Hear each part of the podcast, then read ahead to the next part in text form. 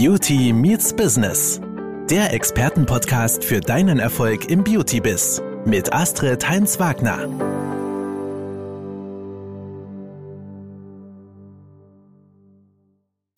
Hallo liebe Beauties, heute geht es weiter mit dem Podcast-Marathon Beauty Meets Business. Mehr und mehr Frauen gründen und führen Unternehmen. Und insbesondere im Beauty-Bereich ist der Wunsch verbunden, Schönheit zum Beruf zu machen. Dabei stehen sie immer wieder vor großen Herausforderungen.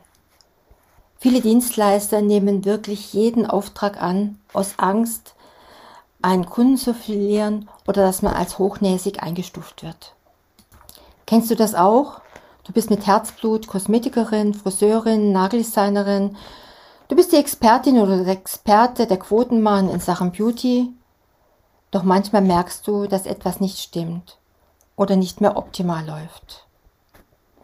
Dabei war es einmal genau dein Ding, dein Wunschberuf. Du wolltest mit Menschen arbeiten, anderen etwas Gutes tun und sie innerlich und äußerlich aufbauen. Aber was ist jetzt?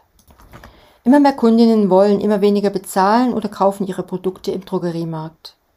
Du machst die tollsten Behandlungsangebote, hast wahnsinnig viel Zeit hinein investiert, doch kaum eine Kundin kannst du dafür begeistern.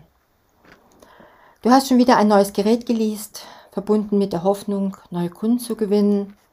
Und du hast dich von dem Rechenexempel deiner Lieferfirma überzeugen lassen, dass die Investition sich schnell wieder amortisiert. Es fällt dir immer schwerer, neue Kunden zu gewinnen.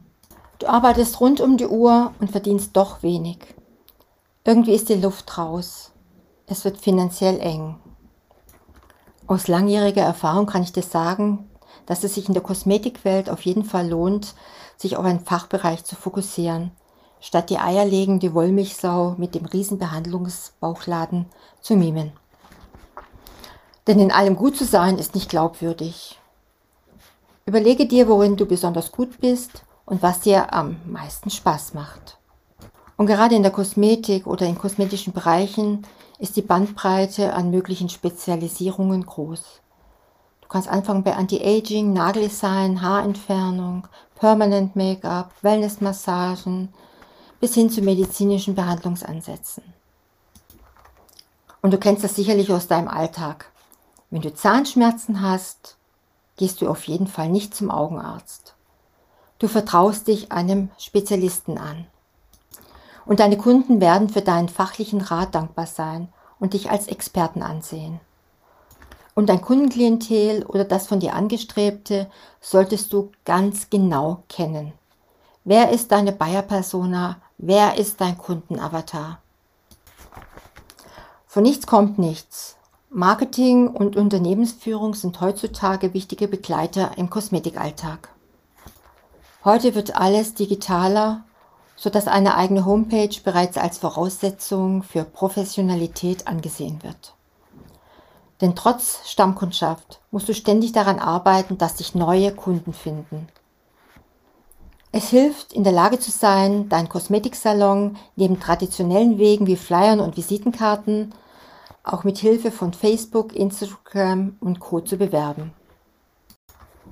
Du solltest bereits am Jahresanfang eine Werbemaßnahmenplanung anfertigen und diese im Laufe des Jahres diszipliniert verfolgen. Denn nur so wirst du immer mehr Menschen von deinen Kosmetikbehandlungen begeistern und neue Kunden gewinnen können, die hoffentlich zu Stammkunden werden. Und durch Copywriting und Content Marketing halten sich auch die Kosten in Grenzen. Doch dazu ein andermal mehr. Für heute darf der Gedankenanstoß genügen und ich wünsche dir, dass du deine Wunschkunden findest, die deinen Wert erkennen und bereit sind, auch für deine Professionalität und für dein Können zu bezahlen.